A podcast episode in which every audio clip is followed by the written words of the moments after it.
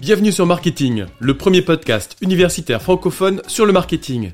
Ce podcast est créé et animé par les étudiants de TechDeco Périgueux et moi-même, Fabrice Cassou, maître de conférence à l'Université de Bordeaux. Notre objectif est de vous partager chaque lundi, mercredi et vendredi notre passion et notre curiosité sur le monde du marketing. Alors bonne écoute Dans le domaine du marketing, il est primordial de travailler avec des visuels de qualité et personnalisés en fonction de votre projet. Nous allons alors vous présenter un site qui convient parfaitement aux étudiants qui souhaitent réaliser des designs originaux. Ah, tu utilises quoi pour tes présentations, toi? Canva, c'est un outil super pratique pour tous les étudiants. Canva est une plateforme idéale pour réaliser des présentations, des graphiques, des affiches et tout ce qui tourne autour de la création graphique.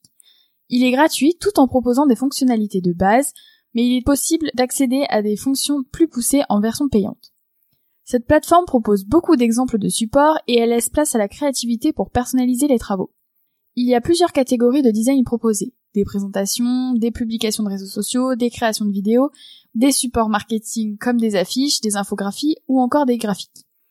C'est aussi le support idéal pour créer son premier CV. Il est aussi possible d'organiser sa page Canva en créant des dossiers, comme le principe connu du Google Drive on retrouve une très bonne praticité car toute création peut à tout moment être partagée avec son équipe pour permettre de travailler à plusieurs sur un même document. Les modifications sont automatiquement enregistrées, donc pas de panique, vous ne perdrez jamais votre travail.